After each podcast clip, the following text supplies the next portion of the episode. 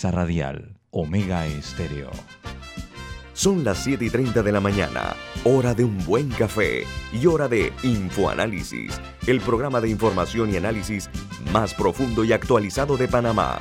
Infoanálisis con Guillermo Antonio Adames, Rubén Darío Murgas y Milton Enríquez. Infoanálisis por los 107.3 de Omega Estéreo, cadena nacional.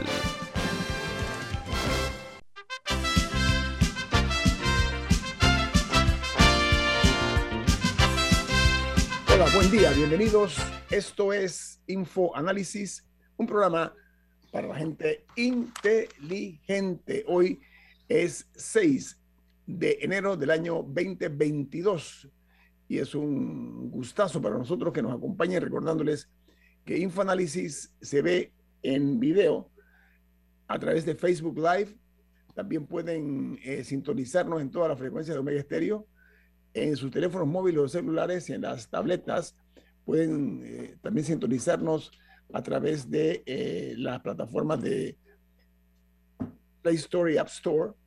Eh, de igual manera, también pueden ustedes sintonizarnos en el canal de sus televisores, en el canal 856, canal de cable onda. Y el programa queda guindado en YouTube. El video del programa queda en YouTube para Usted puede ver los programas anteriores si se perdió alguno. Así que no hay manera de perdérselo. Todas las plataformas nuestras están disponibles para ustedes, tanto los audios en Anchor como Spotify, Overcast y en iTunes. Este programa es presentado por quién, Camila? Por Café Lavazza, un café italiano espectacular que usted puede encontrar en los mejores supermercados, en, en restaurantes también lo puede pedir o incluso a domicilio. Café Lavazza, un café para la gente inteligente, presenta Infoanálisis. Gracias. Bueno, vamos, como de costumbre, a darles a conocer a ustedes las noticias que son primera plana en los diarios más importantes del mundo. Comenzamos en Italia, donde el Consejo de Ministros italiano impone la vacunación obligatoria para las personas mayores de 50 años de edad. Dice que es una medida que busca eh, aliviar la presión hospitalaria y también controlar los contagios para proteger a la población ante el incremento los casos de la COVID-19 en Italia. Mientras eh, otra noticia importante se genera en Venezuela, porque el gobierno eh, rechaza eh, la acción de los Estados Unidos porque han dicho que Guaidó es el presidente de Venezuela. Los representantes del gobierno venezolano dicen que eso representa una clara violación a la constitución venezolana y también al orden eh, democrático establecido. El presidente Nicolás Maduro anunció un aumento de la producción de petróleo tras años de una caída de los precios. Mientras en eh, Estados Unidos, el fiscal general asegura que perseguirá hasta el último asaltante del Capitolio. Un año después del asalto al Capitolio, 700 personas están acusadas y solo 71 han sido hasta el momento condenadas. Y Sony, el gigante de la electrónica, planea eh, vender vehículos eléctricos.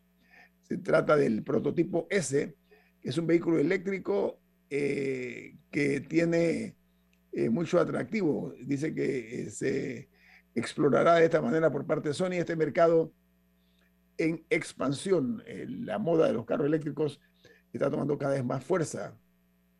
Y en Brasil, en Río de Janeiro y otras ciudades se ha suspendido el carnaval eh, por la ola de casos positivos de la COVID-19.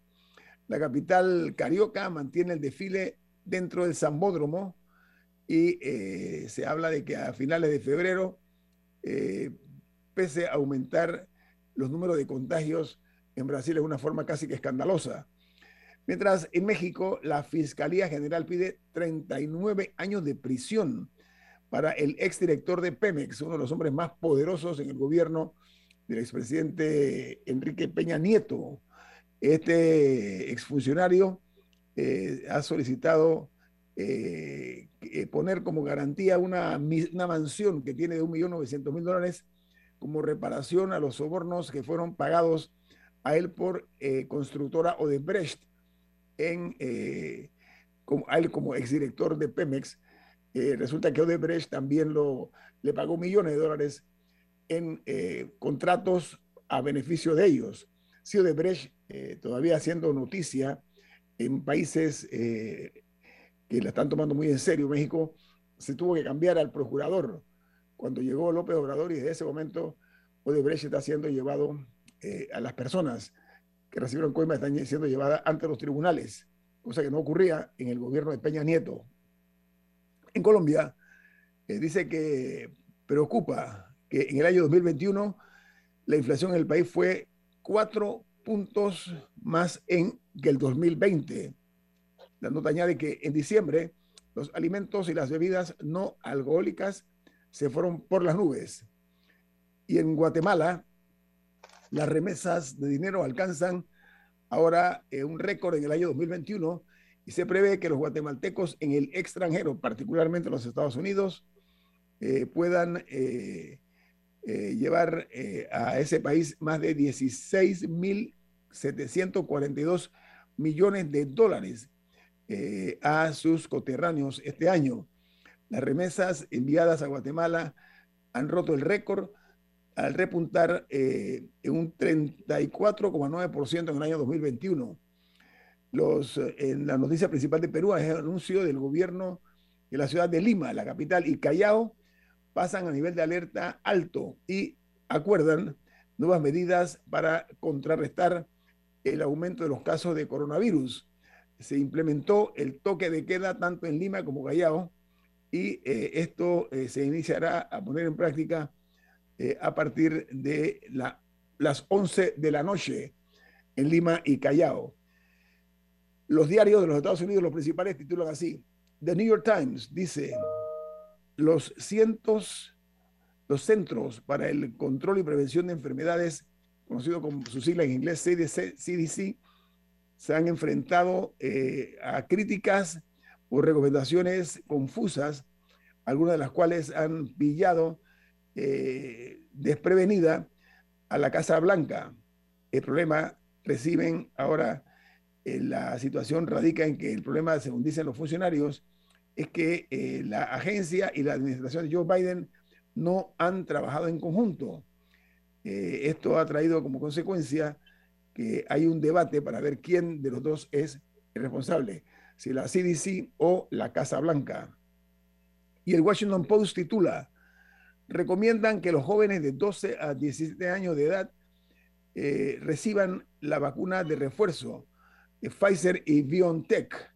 Dice que la decisión eh, en, comentarios eh, eh, pretende en alguna manera llevar a cabo la decisión de Rochelle Walensky, donde los Centros para el Control y la Prevención de Enfermedades extienden la protección adicional las inyecciones contra la variante Omicron a millones de adolescentes. Mientras el diario The Wall Street Journal, su principal noticia o titular es la Reserva Federal, la Fed, apunta a un posible aumento de tipos, o sea, de intereses en el mes de marzo. Los funcionarios están eh, considerando un calendario más temprano para reducir su cartera de bonos de 8.768 millones de dólares. Las acciones bajaron drásticamente después de la publicación de las minutas de la reunión del mes de diciembre de la Reserva Federal, al punto que el, Nasdaq perdió un 3.3%. En Argentina, el Ministerio de Salud de ese país dispersó, pero dispone que el colapso de los centros de testeo eh, dejarán de isopar a los contactos estrechos de eh, contagios por coronavirus. Dice que aquellos eh, que ayer en Argentina eh, registraron eh, un nuevo aumento en los contagios diarios. Es una preocupación mayor del gobierno de ese país tras sumar solamente ayer más de 90 mil casos positivos en las últimas 24 horas en Argentina. Y en Costa Rica, la principal noticia es que Omicron dispara los contagios de coronavirus en la última semana dice que el pasado martes se registraron 1.500 casos nuevos de coronavirus en un solo día. Y eh, la pregunta es si el Omicron traerá de vuelta las restricciones que se tomaron en plena crisis. Mientras en Chile los casos activos de coronavirus vuelven a superar el umbral de los eh, 10.000.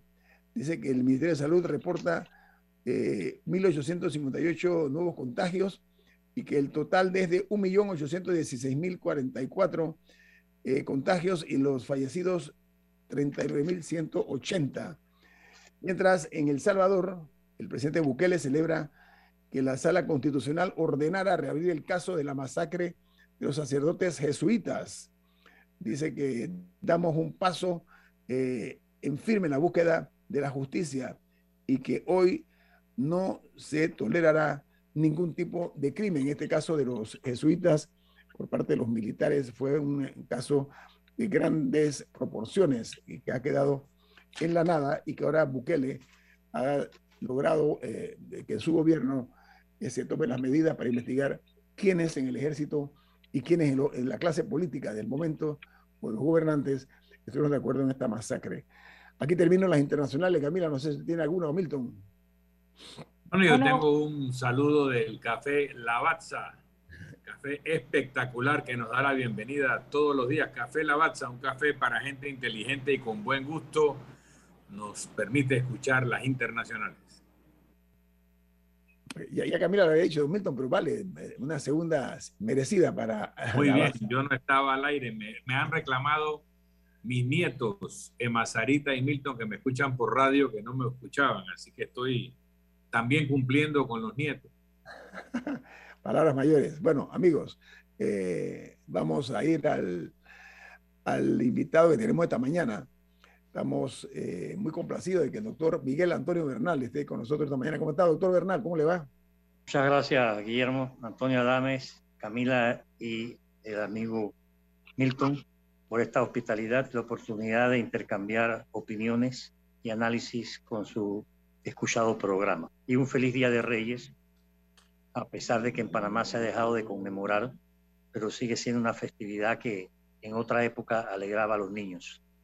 Oiga, doctor Renal, antes de entrar en la materia gruesa que tenemos hoy, eh, es cierto lo que usted dice, en el tiempo se fue diluyendo esta celebración de los Reyes Magos.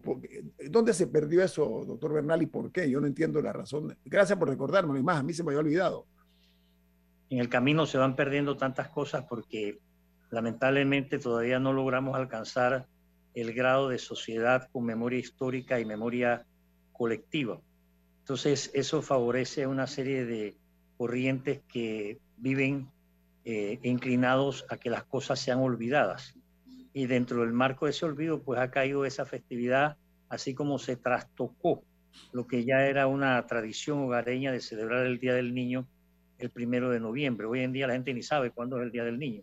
Y por el camino que vamos, pues cuidado que pasan otras cosas de olvidos más graves de los que ya hemos conocido. Eso forma parte también... ¿ah? disculpe, disculpe, adelante. Perdón. Sí, forma parte del mismo mecanismo que ha llevado a que aquí se destruyan edificios que contienen una historia patria, como la Embajada de los Estados Unidos, como el denominado casino, como el edificio que se conoció después como el Millón, en fin, una destrucción, una depredación verdaderamente eh, contraria a lo que debe ser las raíces de toda sociedad. Doctor Bernal, para mí lo inconcebible, lo inaceptable, es que ese edificio histórico que registraba toda aquella relación de Panamá con los Estados Unidos, una época, eh, por cierto, en un momento determinado muy caliente, ese edificio majestuoso de la Embajada de los Estados Unidos eh, fue derrumbado de una forma subrepticia, ¿no? se colocaron al frente, usted recuerda, ¿no? Una cerca para que nadie viera hacia adentro lo que estaba ocurriendo y fue demolido y con él se llevaron parte de la historia. Y no hay una sola persona responsable de eso, doctor Bernal, eso me duele. Sí, efectivamente, sí hay responsables. Lo que pasa es que dentro del, ah. dentro del reino de la impunidad que impera en este país, pues esas cosas no son debidamente castigadas, pero eso fue durante el ministerio del señor Alberto Vallarino, que fue el promotor, ideador y ejecutor de esa lamentable destrucción. Ese fue un crimen histórico, doctor Bernal, por lo menos. ¿ah? Efectivamente, efectivamente, así lo es. Pena para la justicia panameña, otro de los, de los renglones donde aparece en deuda la justicia panameña con, con todos los ciudadanos panameños que vimos cómo se actuó de una forma flagrante en desmedro de nuestra historia. Usted se imagina eso hubiera sido un museo hermoso, doctor Bernal, ¿no? Ese, ese edificio de la, de, la, la embajada, ¿no? No, además de todas las vivencias de las relaciones casi centenarias con Estados Unidos de América que hubiesen servido de referencia obligatoria para las juventudes y para todas aquellas generaciones que vienen y que no han tenido oportunidad de conocer lo que Panamá ha vivido. Yo creo que eh, ese tipo de prácticas hay que buscar una manera de evitarlas, porque se siguen dando. O sea, si usted recorre un poco el barrio Bellavista, no es ni sombra lo que una vez fue, porque hay una especulación urbana muy fuerte y sobre pretexto de la modernización, nosotros lo que hemos hecho es perdido todo tipo de criterios urbanos o de urbanismo y de estética, entre otras cosas. Vamos al corte comercial. Esto es Info Análisis, un programa para la gente inteligente. Omega Stereo tiene una nueva app. Descárgala en Play Store y App Store totalmente gratis. Escucha Omega Stereo las 24 horas donde estés con nuestra nueva app.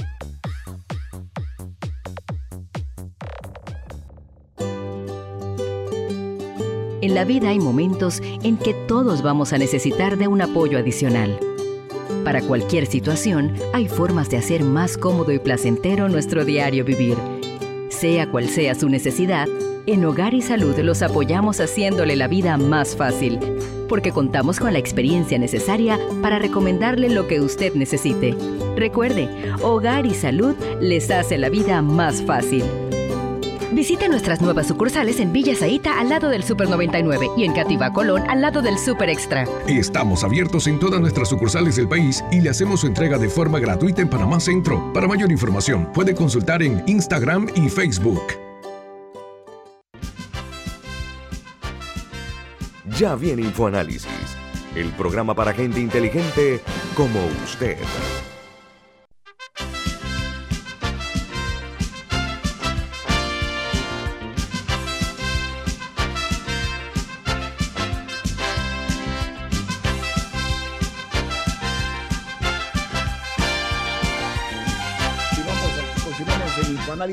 Milton, usted tiene una noticia importante. ¿De qué se trata?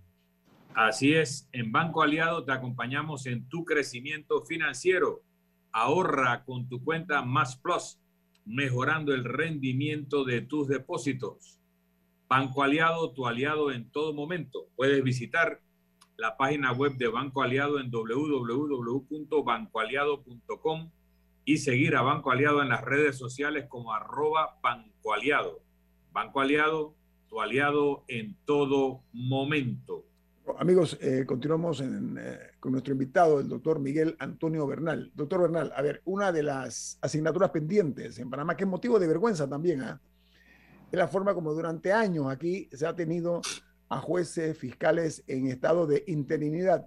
Es más, el procurador general también está nombrado interinamente. Pero vayamos al otro nivel. Eh, la nueva presidenta de la Corte Suprema de Justicia, ella habló de que la carrera judicial, según ella dice, que los jueces interinos del órgano judicial tendrán, tendrán que aplicar para poder eh, concursar en la carrera judicial. Ese es un paso importante, doctor Bernal. ¿Cuál es su opinión como catedrático universitario en la Facultad de Derecho? El, alto grado de, de generación, de formación que vienen viviendo las estructuras estatales y en el caso particular del órgano judicial debería ser motivo de preocupación de toda la sociedad y no exclusivamente de los profesionales del derecho como aquí se ha querido hacer creer, porque la justicia abarca o debe abarcar a toda la población sin excepción y con la particularidad de los profesionales del derecho que son aquellos que se han especializado para tener un mayor eh, manejo técnico de poder llegar a los tribunales o a los estrados.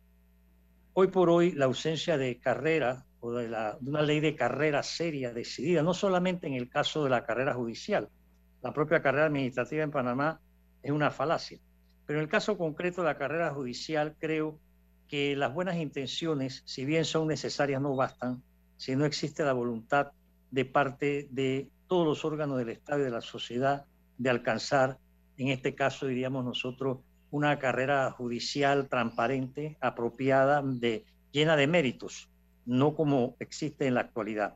Una de las razones del fracaso que vive, por ejemplo, el sistema penal acusatorio es que fue incrustado, injertado dentro de la legislación sin seguir los procedimientos constitucionales adecuados.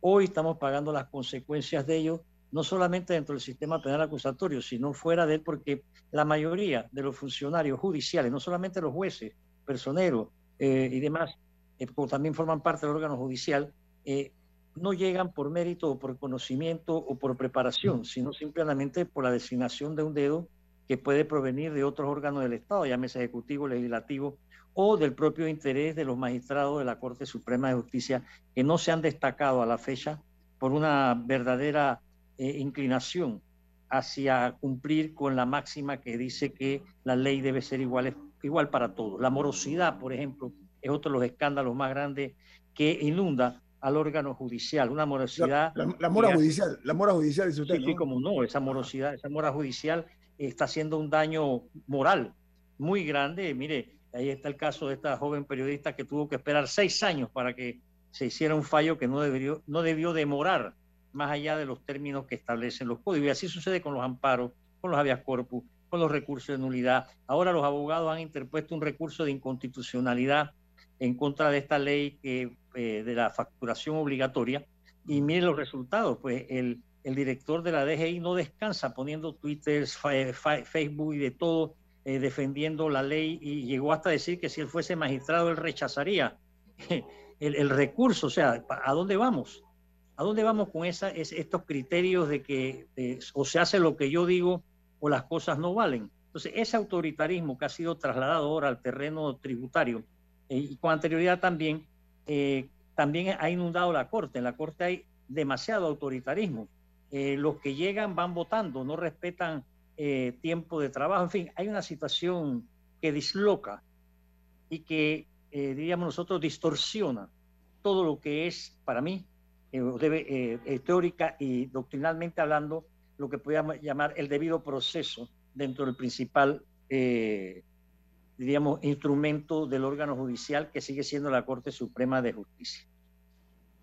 En ese sentido, como un ejemplo de la mora judicial que cargamos, eh, ayer se anunció que la audiencia por el caso, no sé si recuerdan el PH Costamare, en el que hubo una explosión de gas, en el área de Don... No, que el apartamento, una explosión mm. en el apartamento, eh, en el Costamare, en el que murió un bebé y que otro niño muy pequeño sufrió quemaduras en gran parte de su cuerpo. Ese caso fue en el 2019, en Don Bosco. Y la audiencia ayer se fijó para, la, para el juicio oral para el 2 de enero del 2024. O sea que esa familia que ya ha esperado dos años y medio y tanto, ahora tiene que esperar dos años más para, para, la, para el juicio oral eso, el, niño va a tener cédula para cuando ya se acabe este, este juicio. y, justicia, tardía tampoco es justicia. Exactamente, justicia más allá Del más allá del resultado, aunque el resultado sea favorable a uno o no, si tiene que esperar 5, 6, 7, 8, 10 años, que eso no, no es verdadera justicia. Ese, ese caso, como muchísimos otros, Camila, porque mire, si aquí se hiciese un inventario de la cantidad de recursos que tienen 5, 10, 15, 20 años y que no han sido resueltos, la gente se quedaría asombrada porque no le dan seguimiento a estas situaciones. Ahí en la Corte se han producido casos, por ejemplo, de que eh, se pierden no uno, dos o tres expedientes, se han perdido cientos de expedientes y que no aparecen ¿no? en los despachos de los propios magistrados. O sea, pasan cosas inadmisibles pero como no hay transparencia, que es lo que más, y rendición de cuentas, que es lo que más debe caracterizar a los órganos del Estado sin excepción. Yo escuchaba la intervención del señor Contralor, aquí no hay Contralor, aquí lo que hay es un cómplice de los diputados en toda una serie de vagabunderías, pero estas cosas no se discuten, no se debaten, porque aquí todo el mundo quiere ser, eh, por decirlo, cariñoso con las autoridades, las autoridades están haciendo de las suyas porque no hay control ciudadano, no hay mecanismos que nos permitan decirle, por ejemplo, a un señor como el Contralor, usted no puede venir a mentir descaradamente sobre el contenido de una ley frente a un órgano del Estado e irse tan campante. Entonces, ¿hasta cuándo vamos nosotros eh, a tolerar todo este tipo de engaños? Decirnos que se van a arreglar las situaciones en la Corte porque han llegado dos mujeres más y porque hay cinco mujeres que manejan la Corte, eso no es serio. Esto no es un problema de género. Este es un problema, de, en todo caso, de capacidad, preparación y de mecanismos existentes que hoy por hoy ya están eh, desahuciados, no sirven para hacer las correcciones que se requieren, aparte de que vivimos un ambiente de absoluto descrédito de las autoridades. Eh, la gente no le cree a las autoridades. Hay, una, situación de polarización muy, muy peligrosa que se está eh, ahondando en nuestro país, que yo no sé a dónde nos va a llevar, pero hoy por hoy los resultados son extremadamente negativos por donde lo miremos. Lograr que un habeas corpus te lo atiendan dentro de los parámetros que establece no solo la Constitución, toda una serie de, eh, protocolos y declaraciones y pactos internacionales, es una cosa inaudita. Entonces, eh, la universidad cerrada, usted sabe que los muchachos que se acaban de graduar ahora en diciembre, sus dos últimos años de derecho, lo hicieron vía Zoom o vía WhatsApp o por ninguna vía. ¿Qué vamos a tener en la calle con estos nuevos profesionales? Y encima de eso mantienen cerrada la universidad. O sea, estamos haciendo, como estábamos hablando al principio con el señor Adame, todo lo contrario de lo que hay que hacer. O sea, lo mismo que se está haciendo con el urbanismo, se está haciendo con la educación, se está haciendo con la justicia, se está haciendo con eh, los aspectos sanitarios. O sea, estamos en, una, en un papel de destructores, de depredadores de lo que está llamado a ser una sociedad del siglo XXI, porque si estuviéramos en el siglo XVI, en la época feudal, en la época de los sultanes, se podría entender, pero nosotros todavía no alcanzamos el grado mínimo necesario para llamarnos Estado de Derecho y no estamos haciendo todo lo necesario para alcanzarlo cuanto antes y ya es ir atrasados porque el mundo de hoy camina hacia un Estado constitucional, democrático de derecho que supone una serie de valores que en Panamá han sido eh, desterrados o expatriados o exiliados, pero hoy, hoy, por hoy no están. Entonces aquí estamos en una, una especie de burbuja de autoengaño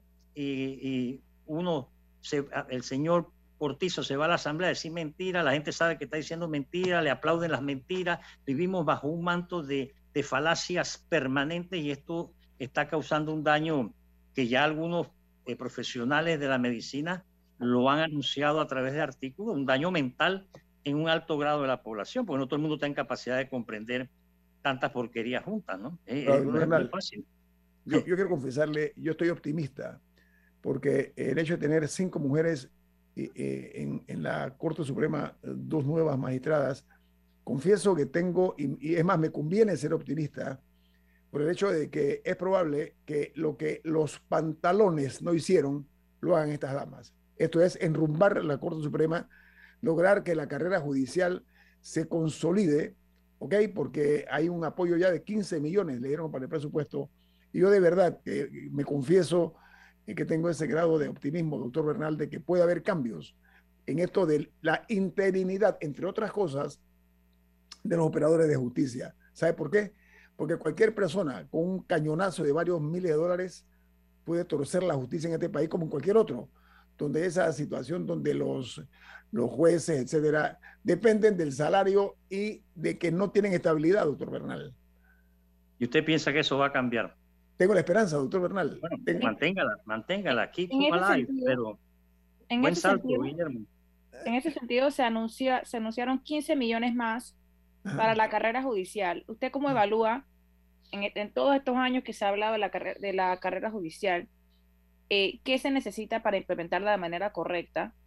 ¿Cuál, en, en su opinión? Tengo un corte comercial, doctor Bernal, para que me prepare como de costumbre una respuesta para hacer docencia, usted es un excelente reconocido, un excelente catedrático universitario. Nada mejor que tener una voz autorizada para escuchar la respuesta de, de Camila sobre la carrera judicial. Así que viene más aquí en Info Análisis. Este es un programa para la gente inteligente.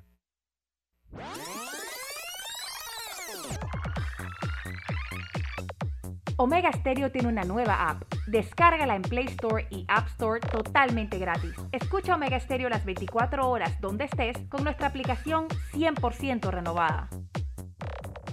Inundado de papeles en su oficina. Gasta mucho tiempo buscando documentos y archivos. En Solutexa digitalizamos los documentos de su empresa y le proporcionamos un software poderoso y fácil de usar para que pueda organizar y encontrar esos documentos escaneados. Llámenos al 209-4997 para un demo sin compromiso. Solutexa, expertos en digitalización y gestión documental.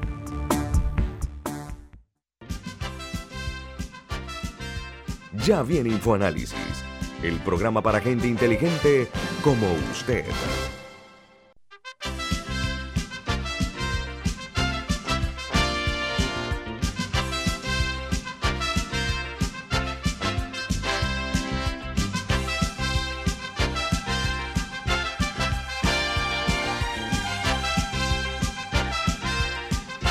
amigos, el doctor Miguel Antonio Bernal eh, nos eh, distingue con su participación aquí en Infoanálisis. Estamos hablando acerca de la eh, decisión que tomó el gobierno nacional de otorgarle 15 millones de dólares para la carrera judicial y el interés en que se pueda erradicar esa interinidad de los operadores de justicia. Usted iba a formular una pregunta, Camila, la, la reformula, por favor.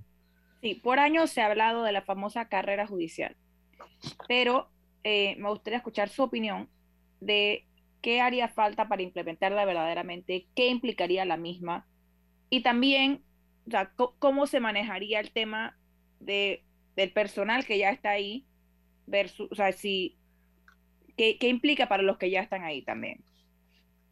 En Panamá, cuando se habla de administración de justicia, lamentablemente se utilizan criterios de orden exclusivamente administrativo y se pierde de vista todo lo que conlleva la justicia como, como medio, como fin, como instrumento dentro de una sociedad. O a partir de ahí se ha hecho creer a la población que es un problema de dinero.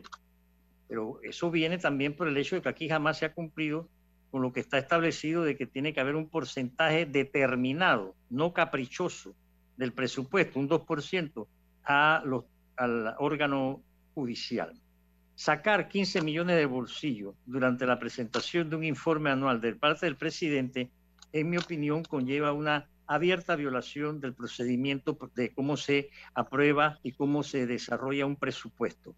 Y me parece a mí que es una dádiva eh, interpartidaria, es decir, el presidente, que es a su vez miembro del PRD, le da 15 millones a la Corte que está bajo control del PRD. Pero de que de ahí saltemos a que se va a dar una mejor administración de justicia, me parece a mí que el salto es demasiado ambicioso porque esto no es un problema solamente de dinero, esto es un problema de estructuras. Nosotros no estamos, como le decía, dentro de un Estado de Derecho. Para estar dentro de un Estado de Derecho, lo primero que hay que hacer es que tiene que haber un respeto permanente, no eventual, de la supremacía constitucional, del debido proceso, de la presunción de inocencia, del respeto de los derechos humanos, para mencionarles solamente algunos de los valores que son básicos, fundamentales para poder hablar de Estado de Derecho que en Panamá no hay. Entonces, también nosotros estamos viviendo, creo yo, eh, de manera institucional, si lo quiere, una ausencia absoluta de voluntad de parte de quienes tienen las responsabilidades de asumir, al asumir determinados cargos, de cumplir con unas funciones y unas atribuciones. Eso por el lado de las autoridades. Por el lado de la sociedad civil, como se le llama, no cuenta la sociedad civil con los mecanismos, instrumentos, herramientas para un control, para evitar la irracionalidad en el ejercicio del poder. Aquí, por ejemplo, en el caso de la justicia, aquí no hay observatorios ciudadanos que permitan eh, conocer bien qué es lo que está pasando. Aquí no hay este, veeduría ciudadana eh, para nada. Y eh, usted tiene el ejemplo de que aquí la Corte dicta fallos y ni siquiera el Colegio de Abogados los analiza y en la Facultad de Derecho uno que otro profesor lo lleva al aula para que sus estudiantes analicen, pero aquí los fallos pasan. En todos los otros países, cuando sale un fallo, los estudiantes de Derecho, los profesores de Derecho corren a analizar su contenido, su alcance, sus vacíos, sus posibilidades. Aquí no hay eso. Eso también influye mucho porque eh, las autoridades del órgano judicial, eh, con muy contaditas excepciones, porque no vamos a negar que las hay, están fallando eh, al gusto del cliente, de acuerdo a los intereses que lleguen hasta sus despachos y que por lo general son intereses que conllevan un pago monetario, eso no es ningún secreto. ¿eh? La coima eh, no solamente existe en los ministerios, también existe en el órgano judicial y que digan que no, cuando ellos mismos han sido los promotores de estos casos. Entonces, la entrada o salida de, de nuevos magistrados no, no va a cambiar. En primer lugar, porque cuando usted mete una manzana sana en un saco de manzanas podridas, la química le dice lo que va a pasar ahí. Entonces, en la llegada de nuevas magistradas o la llegada de nuevas directivas, eh, hombre, eso no quiere decir que uno sea pesimista. No, si uno fuera pesimista, no estaría en esta tomadera del pulso de la nación y, y en el debate necesario y la polémica que se debe generar. Pero yo no, yo no, yo no me hago ilusiones porque los hechos están allí y van a seguir estando. Y si dentro de unos meses eh, vuelven ustedes a tener la hospitalidad con este servidor, veremos que los resultados van a ser cero, absolutamente cero, porque hay más obstáculos eh, o los obstáculos no existen solamente dentro del propio órgano, vienen de fuera de ellos, porque los intereses creados que desde fuera manejan al órgano judicial van a seguir siendo los mismos hasta que aquí empiece a haber una verdadera, eh, ¿cómo decirle?, eh, una, verdadera conciencia de transparencia, de rendición de cuentas, de honestidad, de, eficacia, de eficiencia, eh, de tantas cosas que deben acompañar a uno de los órganos, hombre, que para mí es el más importante que puede tener una sociedad, porque impartir justicia eh, conlleva toda una serie de responsabilidades que no se limita a la capacidad intelectual que pueda tener el que la imparte, ni a la capacidad económica de la institución en la cual se radica. Camila. Es que justamente por eso le preguntaba un poco en la práctica, ¿qué implicaría la carrera judicial? Porque aquí se, han hecho intentos en diferentes maneras eh, de hablar un poco del nivel, ni siquiera de los del órgano judicial, sino de los abogados, cuando se trató de hablar de un examen. Usted expresaba su preocupación por los estudiantes que llevan dos años en virtualidad y que si verdaderamente van a estar preparados para ejercer la abogacía, pero en Panamá no existe ningún tipo de, de de filtro, por decirlo así, o de examen que, que dicte, dice, ok, eh, tú, si estás tú si estás preparado para ser abogado, tú te falta. Eh, entonces, eso, no, eso no existe, por ejemplo, pero en la práctica, ¿cómo se eleva el nivel de la, de la, eh, del órgano judicial en general, no solamente de la corte, del órgano judicial? ¿Qué implica una carrera judicial? ¿Qué implicaría de verdad? En mi esta opinión, como usted solicita, en la práctica, elevar la capacidad del órgano judicial empieza en las facultades de derecho. Y eso nunca se ha querido ver. Ha habido un relajamiento absoluto de la enseñanza del derecho y estamos en un atraso de enseñanza jurídica inadmisible. Nos hemos quedado con eh, los criterios propios del siglo pasado en su primera, en su primera mitad y Panamá no, ha, eh, ha interesado en enseñar toda una serie de teorías jurídicas y doctrinas que eh, hoy en día eh, son las que realmente eh, permitirían que el órgano judicial pudiese tener un mejor funcionamiento. Aquí, como hemos perdido desde hace rato el principio de legalidad, de oportunidad, de objetividad, de responsabilidad, de indivisibilidad, de respeto de los actos propios que debería estar, como diríamos nosotros, inmersos dentro del órgano judicial, y dentro de quienes se desempeñan en él y quienes son auxiliares del órgano judicial, en este caso los profesionales del derecho, un país donde hay 27 mil licenciados en derecho eh, que eh, que no se quiera hacer este, una actualización, revisión, modernización y actualización del conocimiento es extremadamente grave. En Panamá no existe, por ejemplo, un Consejo de Administración de Carrera Judicial, no existe, por ejemplo, un Consejo General del Poder Judicial, no existe, por ejemplo, el Consejo Superior de la Magistratura, no existe una serie de eh, elementos que son básicos dentro de un órgano como este para poder auxiliar eso que usted solicita, cómo se logra aumentar la capacidad, porque no es todo es enseñar un diploma. Es más, aquí hay 32 facultades de derecho, hasta donde tengo entendido. Pero hay diplomas y diplomas, con todo respeto. Hay diplomas que vienen de universidades de garaje y otros que vienen de universidades de azotea. Pero aquí no hay un control verdadero del conocimiento, porque aquí no se quiere hacer, digamos, al final de la carrera no se quiere hacer un examen de conocimientos generales, aquí no quieren hacer eso que llaman traducción literal del inglés de examen de barra, aquí el colegio de abogados, bueno, no es como digamos la orden de abogados en Brasil, para no hablar del respeto que se merece la... Eh, eh, se puso, se puso mute. El audio se cortó. Oiga, doctor Bernal, eh, yo quiero aprovechar porque su opinión sobre la ley en torno a las medidas tributarias, la demanda que ha interpuesto el Colegio de Abogados en conjunto con asociaciones de profesionales que señalan que es incondicional porque según ellos, entre otras cosas, invade la privacidad y eh, con aquel registro único del contribuyente que va a tener que utilizarse pues eh, como medio de facturación estas modalidades, el sistema de facturación electrónica que está aplicando la DGI. ¿Qué opinión le merece a usted, doctor Bernal? Mire, en mi opinión, esta ley de facturación electrónica obligatoria es otro ejemplo más de lo que yo califico el constitucionalismo autoritario bajo el cual nos tienen a nosotros. Es decir, se van por el lado del autoritarismo y de la imposición en lugar de irse por el lado de la instrucción, educación, debate y, diríamos nosotros, busca de un mínimo común denominador para ciertas cosas. Panamá es el país, o es uno de los países de más bajo nivel de recaudación fiscal a nivel continental. Eso es una realidad. Pero ¿qué pasa? Que también es una realidad que quienes más evaden impuestos en este país, ¿no? Son las grandes empresas y el gobierno decide en forma autoritaria ensañarse con el sector profesional, no solamente con los abogados, ¿eh?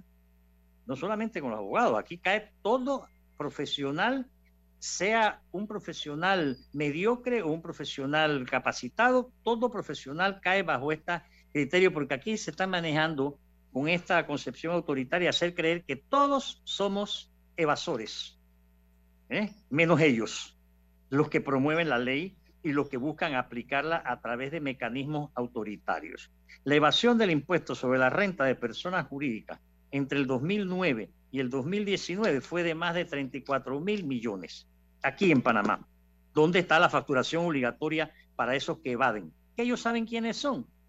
¿verdad? Por otro lado, en cuanto al, impuesto del de, ITBM, la evasión en el mismo periodo llegó a la cifra de 11.455 millones. Entonces, ¿de qué estamos hablando? Ah, pero tú vas a ir a que la señora que tiene un saloncito de belleza, ¿verdad? Y que atiende, ponga usted, pues 8 o 10 mujeres por día, tenga que comprar un aparato electrónico para hacer una facturación, etcétera. El problema aquí no es los abogados, porque si me permite un paréntesis, Guillermo, yo soy de opinión que existe desde hace rato, desde hace rato, una, una corriente que busca desacreditar la profesión abogadil, sin darse cuenta que a quien realmente le hacen daño con eso no es a los abogados, sino al ciudadano que queda desprovisto de auxiliares de la justicia que puedan eh, cooperar con él cuando sus derechos o sus garantías son violentadas de alguna manera. Entonces, esta ley es una ley que debe ser derogada totalmente, pero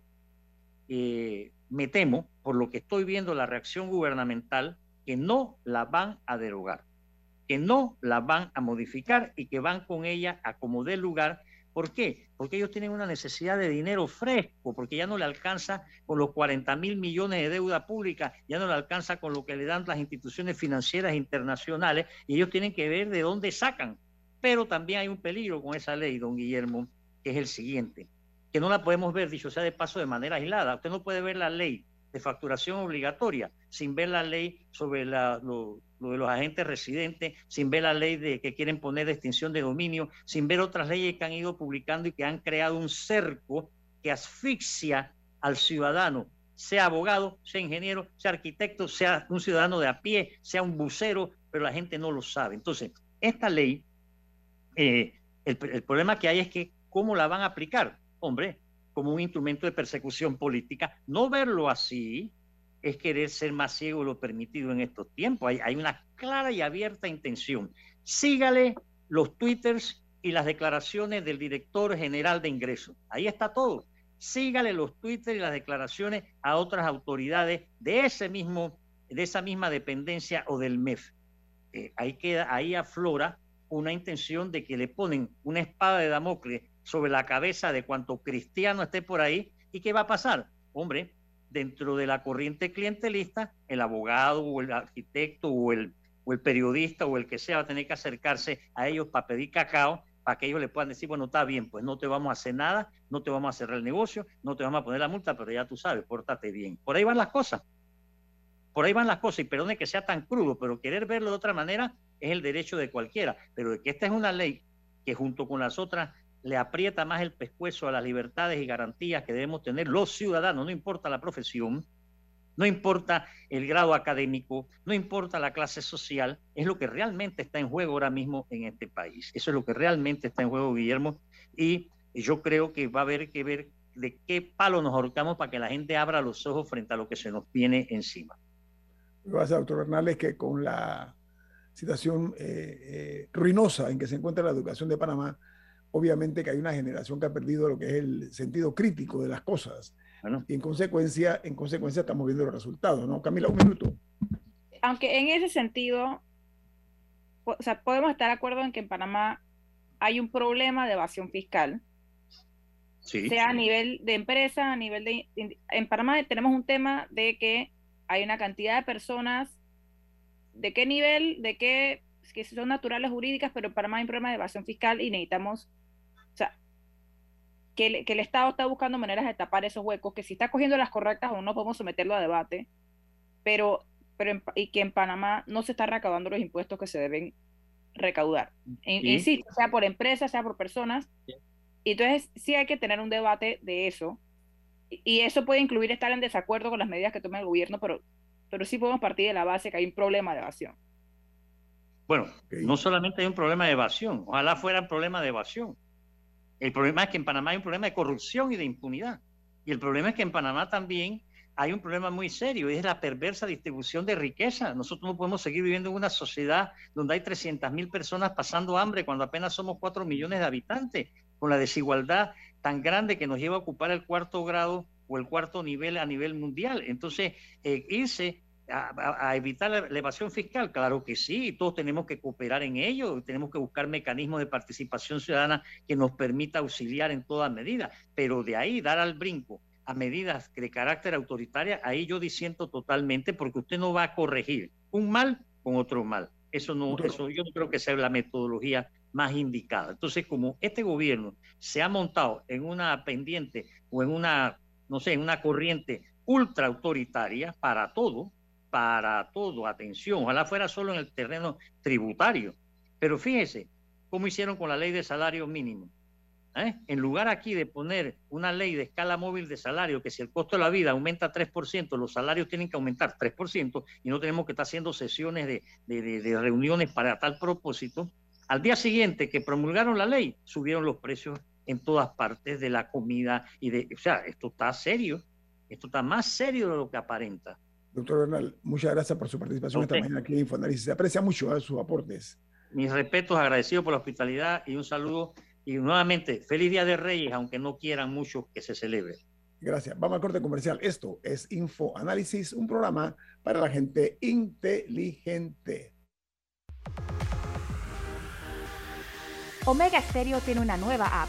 Descárgala en Play Store y App Store totalmente gratis. Escucha Omega Estéreo las 24 horas donde estés con nuestra aplicación totalmente nueva. El mundo nos escucha. www.omegastereo.com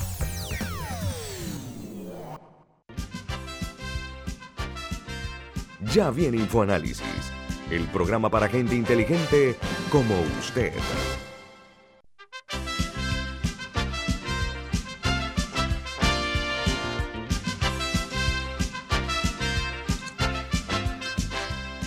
Señoras y señores, miren, el crecimiento de la COVID-19 en muchos países es una realidad inobjetable.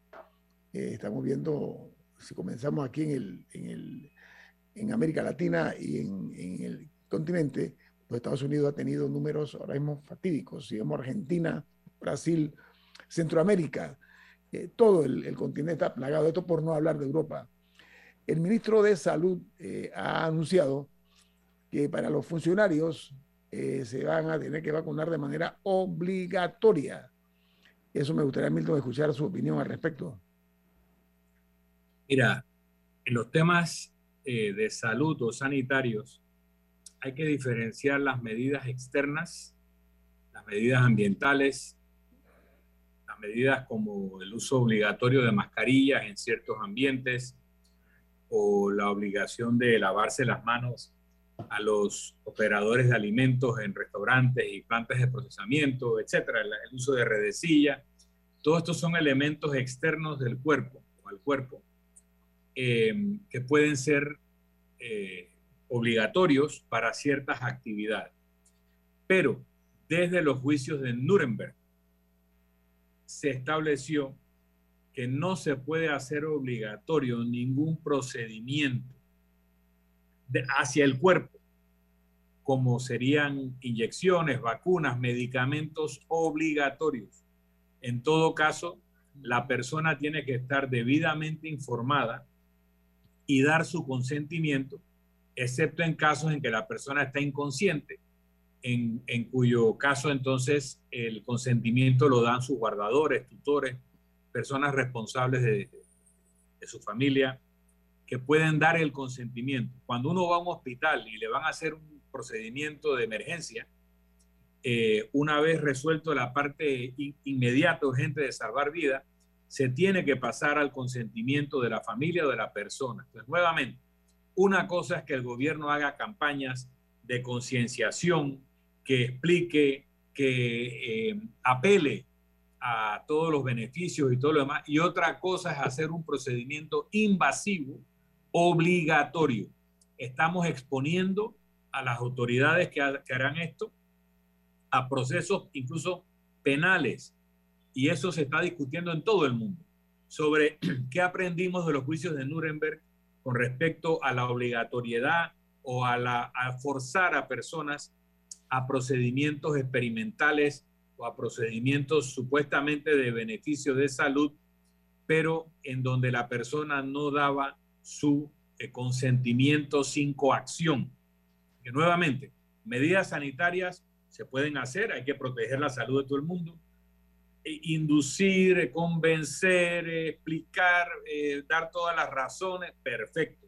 Pero hacerlo obligatorio pasa una línea roja que pudiera traer consecuencias penales en, un debate que ya tiene carácter internacional. Camila. Sí, un detalle que hemos dejado por fuera es que los que no se quieran vacunar eh, tienen que, o sea, tendrán que llevar un hisopado todos los lunes. No es que los van a estar esperando en la puerta del ministerio y que deme el brazo o no entra. Pero el, que el que no se vacune tiene que llevar un hisopado negativo todos los lunes al trabajo.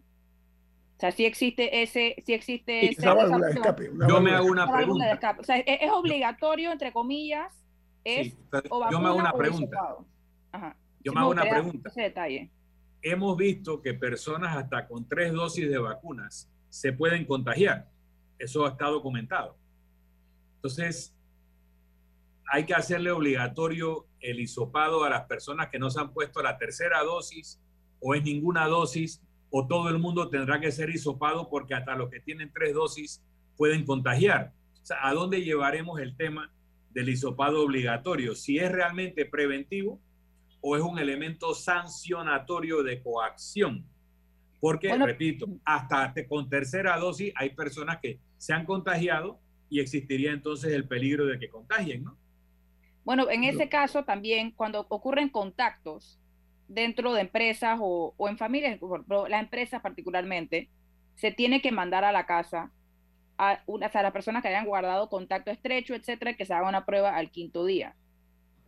Y eso es, en teoría, lo deben estar, lo, deben estar aplicando eh, según el último decreto eh, que puso el Ministerio de Educación, así que el Ministerio de Salud, así que en ese caso sí hay personas que se deben estar haciendo hisopados regularmente. Y con ese tema de, de, vacunaciones obligatorias, etcétera, yo recuerdo cuando yo me iba a la universidad, yo me tuve que poner una vacuna, por ser de América Latina, me tuve que poner una vacuna de, de fiebre amarilla, por ejemplo, para poder ir. Para poder viajar. Para poder viajar era obligatoria. Cuando me iba a ir a estudiar la maestría, me tuve que hacer hasta una radiografía para comprobar que yo no tenía eh, tuberculosis. O sea, tuve que hacer un examen, que no recuerdo si era de sangre o, no, me acuerdo, no me acuerdo qué era, y después me tuve que hacer una radiografía para probar que yo no tenía tuberculosis. Ahí están los elementos, que es si te obligaron a hacerte esa prueba o te la exigieron para que ingresaras a un lugar. Es un poco el debate en que estamos ahora. Sí, la tenía que hacer para ir.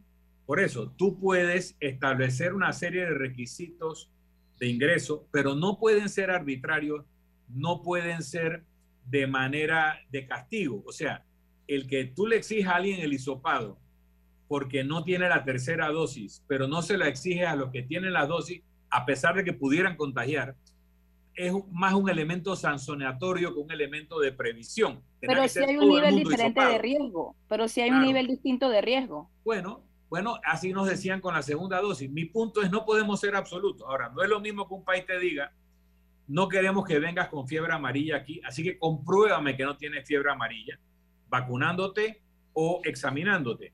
Nuevamente, estamos en zonas grises cercanos a líneas rojas pero hay un precedente de cuando tú no puedes hacerlo obligatorio. Tú le puedes decir a una persona, no puedes entrar aquí si no te vacunas. Lo que no puedes decir es te tienes que vacunar, pase lo que pase. es, por eso que, es por eso que yo estoy poniendo ese obligatorio entre comillas, porque es obligatorio, pero si no quieres, simplemente ven con un hisopado los lunes. O sea, es, ese obligatorio no es que están apañando a la gente en la puerta del ministerio. No es lo mismo obligar a alguien que requerir algo. Y hay una sutil diferencia, ¿no? Yo te puedo requerir algo para que tú accedas a un puesto. Tú, para que seas abogada tienes que haberte graduado de derecho. Para que seas cirujano tienes que haber estudiado medicina. Yo te puedo requerir eso, sin lo cual no puedes ejercer tales profesiones. No es lo mismo que yo te obligue a un procedimiento invasivo en tu cuerpo, independientemente de cualquier otra consideración. Entonces ahí está el límite de lo que Nuremberg estableció. Milton, la vida es resultados. ¿Ok? Cuando Panamá los casos de coronavirus se dispararon, todo el mundo con pánico, ya se nos olvidó, ¿ah? muy rápidamente olvidamos, lamentablemente, y las medidas que se tomaron resultaron porque los números, tanto de fallecidos como de personas afectadas por la COVID, bajaron. Es un hecho real. Los países, todos los países, los grandes países, Israel, los Estados Unidos, Francia, todo lo que celebraron la victoria de que hemos vencido la COVID-19, historia, yo no me estoy refiriendo a supuestos, es una realidad. Holanda, ya nosotros hemos superado esto y somos los grandes, como se dice en inglés, winners y adiós la COVID-19. Bueno, aflojaron la medida y mira lo que ha pasado, cómo se encuentran ahora mismo. Yo pienso que puede ser un problema semántico, que en lugar de haber dicho obligatoriamente, se requiere. Puede ser lo que, más o menos lo que tú estás diciendo. Pero yo sí creo, Milton, hay empresas hoy día que están siguiendo los rigores de la gente que se está eh, dando por, por, afectada por la COVID-19 por diversas razones, porque no hemos tenido la fortaleza suficiente de mantener los controles de seguridad. A mí se me ocurre pensar que veo cada vez más gente o sin la mascarilla o gente hablando, eh, no sé, corriéndose riesgos que a mi juicio son innecesarios. Las personas, las familias que han perdido eh, parte de sus miembros, conocen la tragedia de la COVID-19, lo que han pasado por la COVID-19 y que han llegado a niveles de gravedad. Los efectos ulteriores son terriblemente graves. Entonces, creo que nosotros, estoy de acuerdo, la forma como las cosas se dicen, ahí estoy de acuerdo contigo, Milton, pero El debate ético es el encuentro de derechos, el derecho a la salud y el derecho a la integridad física. Cuando encontramos ese conflicto hay que buscar soluciones. Y te digo, el límite de la discusión está entre la palabra requerir y la palabra obligar. Estoy de acuerdo contigo. cuidado.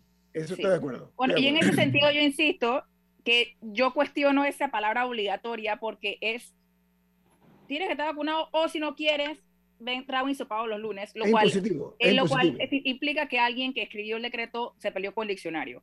Pero sí quería mencionar que el tema de los hisopados aleatorios sí lo están aplicando algún, eh, en otros países creo que no me acuerdo si era en el Reino Unido, pero sí había un país que cuando hicieron el retorno a clases fueron entre los primeros, cuando las vacunas para niños no existían ni nada de eso, y hacían hisopados aleatorios, como tres días a la semana agarraban a ciertos estudiantes y le hacían eh, hisopados. Así que, el, el hisopado sí es una medida, es más, ojalá fuera más sencillo que las empresas aquí en Panamá pudieran decir, ok, los lunes hisopamos a todo el mundo o, agarramos a tres personas de cada oficina. Ojalá fuera más sencillo y se pudiera hacer. Entonces, yo, yo estoy de acuerdo. Si fuera y que, que, van a agarrar a la gente en la puerta y le van a inyectar el brazo contra su voluntad, yo estaría en contra de eso. Pero no es, eh, en la práctica no es obligatoria. Le están dando la opción a la gente, y si no quieres, tráeme un hisopado. Es una decisión, estoy de acuerdo. Bueno, viene Álvaro Alvarado con su programa Sin Rodeos aquí en Omega Estéreo. Milton, ¿quién despide Infoanálisis?